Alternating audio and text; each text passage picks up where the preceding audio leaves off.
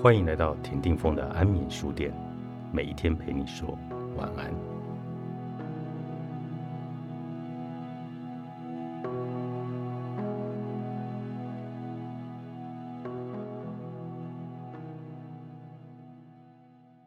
我们去垂死者的收容院和孤儿之家，响应已故泰瑞莎修女的慈善工作，和倒卧在路边濒死的老人家们一起淋雨。和手脚扭曲变形的老人们一起倒卧在地上吃面包与喂食他们，尽管沾有许多的便利尘土，却毫不在意。用手一碰，墙壁立即崩毁。我为曾经只是远观的伪善者，过分流于感伤的自己感到羞愧。从前的我，总是透过充满偏见的滤镜所拍摄的图像来看路边众生和印度这个国家。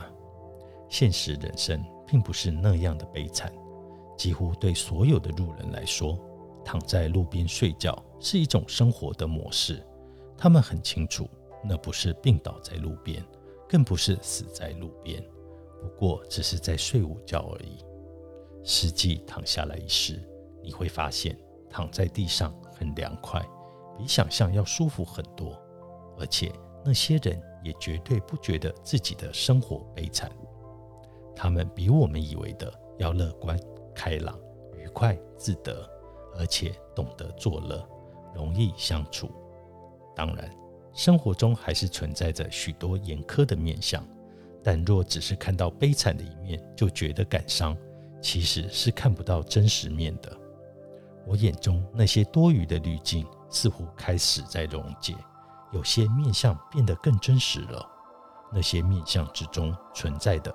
是悲伤痛苦，只有经过数千年的历史所沉淀的现实和今后。彼此加油吧！我从今天起也要去探索自己能做的事，希望在不久的将来能在眺望加尔各答的夕阳，恒河带给我的种种意象，让我意识到自己人生所拥有的时间，在日常生活中容易被遗忘，但人生并非无限。